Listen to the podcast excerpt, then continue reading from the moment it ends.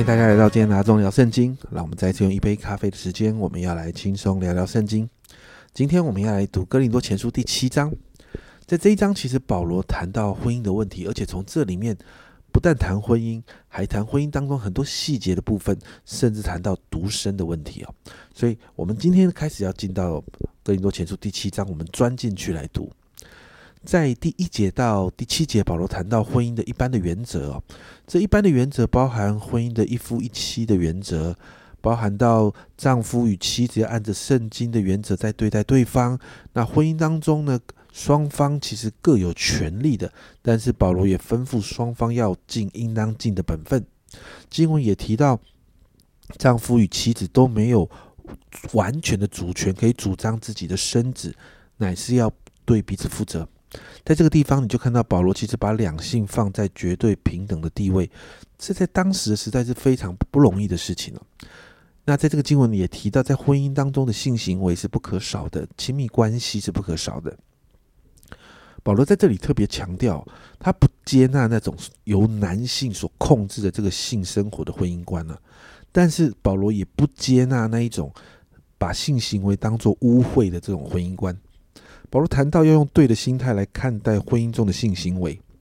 保罗说，除非是全心祷告才能够分房睡。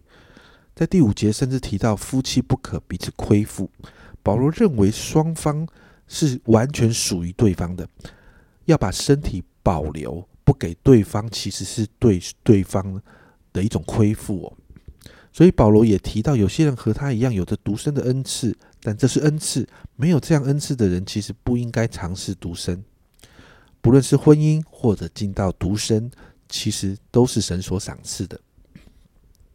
那既然谈到独身呢，八到九节就顺着这个独身的主题，保罗就提到没有嫁娶的或者是寡妇哦。保罗说，如果他们可以像他一样持守圣洁，嗯，蛮好的。但如果没有办法克制情欲呢，那就应该要嫁娶。所以在第五节，保罗有提到。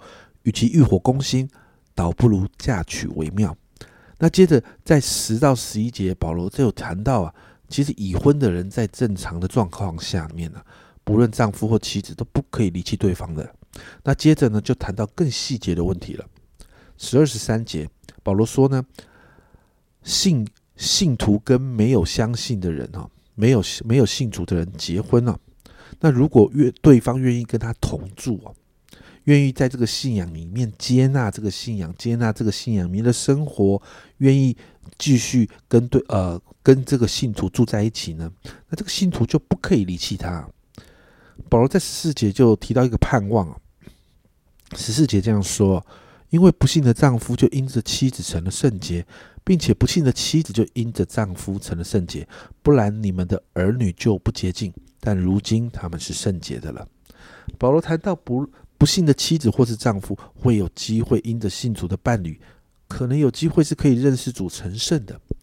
而接着十五、十六节就谈到，在与不幸的人结婚当中，如果对方不愿意跟你同住的时候，保罗就说是可以让他离开的。但最高的原则是和睦。有时呢，要与未信的继续同住啊，但有时候也要与这个也要尊重这些未信的人的决定啊。或许真的到头来得要去面对这个结束婚姻的事情，但最高的原则就是和睦。当然，保罗在这里谈到的，其实不是说好像好像就很很容易的、轻易的就要放弃这个婚姻哦，而是尽量的能够在这个婚姻关系当中，能够有机会就持续的把福音给传出去，因为没有人可以断定这个不信主的伴侣会得救或者是不会得救，因为这只有主知道。但是真的走到后来没有办法的时候，也只能，如果这个伴侣决定要离开，那保罗就说，那就可以让他离开啊。接着十四到二十四节，呃，十七到二十四节，保罗就从婚姻这个部分呢转转到一个更宽广的问题，也就是在神所分派的各样的情况下面，保罗就鼓励你，不论。在结婚不结婚，或者是保罗这里说到的是受不受割礼的这种状况，保罗说最重要的是遵行神的诫命。保罗提到，不论人在哪一种身份里面被神呼召，就仍然要在那个岗位上面继续在继续来侍奉神、服侍神。就算是奴隶的身份，保罗也会保罗也提到，神也会在那个人在奴隶身份当中，也让这个人得到自由。保罗就强调外在的身份其实没有那么重要啊，因为我们都是主重价买来的，都是属主的。所以在二十四节，保罗就再一次强调：弟兄们，你们个人蒙召的时候是什么身份？人要在神面前守住这个身份。接着在二十五到三十八节，保罗就用这么很长的一个篇幅谈到守童身的人啊。保罗就清楚的表达，不单这个守童身的人，可能不单单只是独身的人，也谈到可能还没有结婚的人啊。在这件事情上，保罗说呢，他没有从神来的特别的启示跟吩咐，这些部分呢是他自己的意见。保罗就提到，当时在哥林多教会里面，其实正在面对一个不容易的艰难时刻，所以在经文里面，经文这样说，他建议人要守束安常，什么意思呢？就是其实不用去刻意转换你的身份的，也就是说，你在婚姻当中呢，婚姻关系的里面呢，那你就守着这个婚姻吧。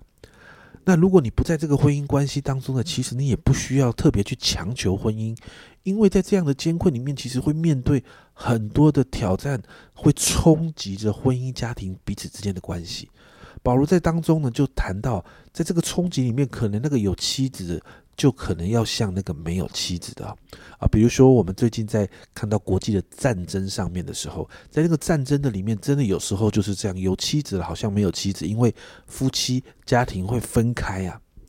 所以在这些时候，保罗就说，其实呃，你在什么关系，就在那个关系里面就好了，不要特别去转换了。保罗就说到，在这些时候到了的时候，这些这些东西都会过去的哈。在耶稣主耶稣基督再来的时候，这些关系其实都会过去的。所以在三十二到三十九节，保罗就谈到，没有在那个婚姻中的人，其实你是可以好好服侍神的，你可以全心全意讨神喜悦的，甚至你可以挂虑神国的事的。而这样的人，比起那些有在婚姻关系当中的人，会比较没有这世上的忧虑跟挂虑。比如说，不用担心家庭，不用担心丈夫、妻子，不用担心孩子等等。因此，保罗再一次强调，保罗说，婚姻有婚姻很好，那没有婚姻其实也蛮好的，因为可以无牵无挂的把自己交在神的手中服侍他。其实这也都回应了前面谈到的，你在哪一个身份被呼召，就待在那个身份里面。最后三十九节到四十节，保罗就提到基督徒的婚姻呢，妻子跟丈夫一生必须相属不分离。如果丈夫死了，妻子可以再结婚，但对象必须是主里的人。而最后呢，保罗就说到了，如果可以常常守节服侍神的人，其实是有福气的。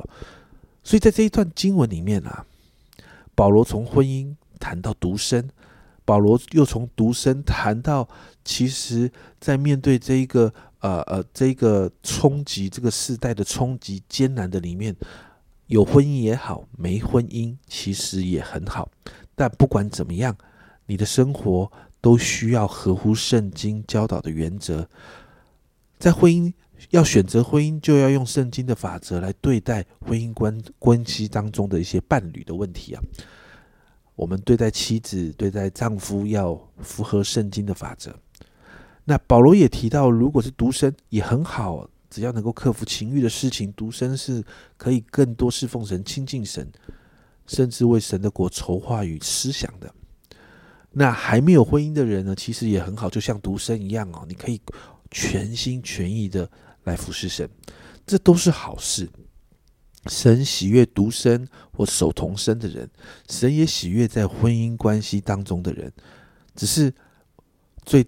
最最大的重点就是，我们是不是能够在我们目前所拥有的这样的身份里面，尽我们的全力来服侍神，活出在这样的身份当中讨神喜悦的生活。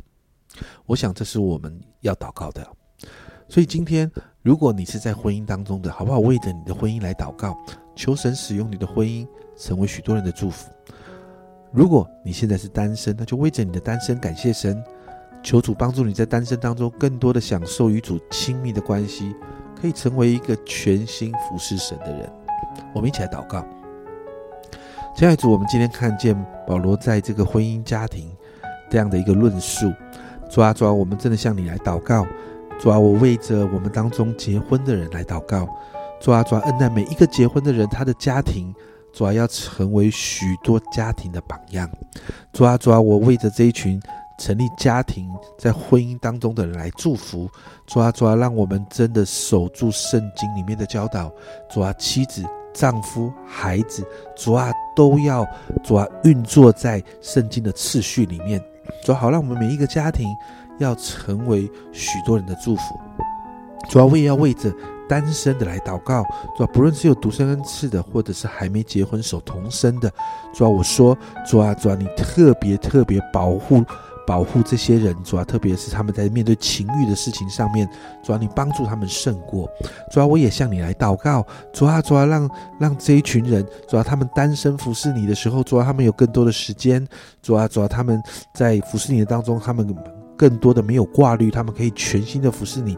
主要我为他们向你献上感恩，主要让他们享受在这个服侍你的过程，也享受在这个单单身的这个过程里面。谢谢主，主啊，主啊，不论婚姻或单身，主啊，我们真说，主啊，都有你的祝福。谢谢主，这样祷告奉耶稣的名，阿门。家人们，独身结婚都很好，在婚姻当中要守着圣经的教导。如果你是独生或守还在守童生，还没有进到婚姻里面，就学习享受与神亲密关系的这个时光。独生与结婚，其实最重要的都要好好的服侍神。是阿忠聊圣经今天的分享，阿忠聊圣经，我们明天见。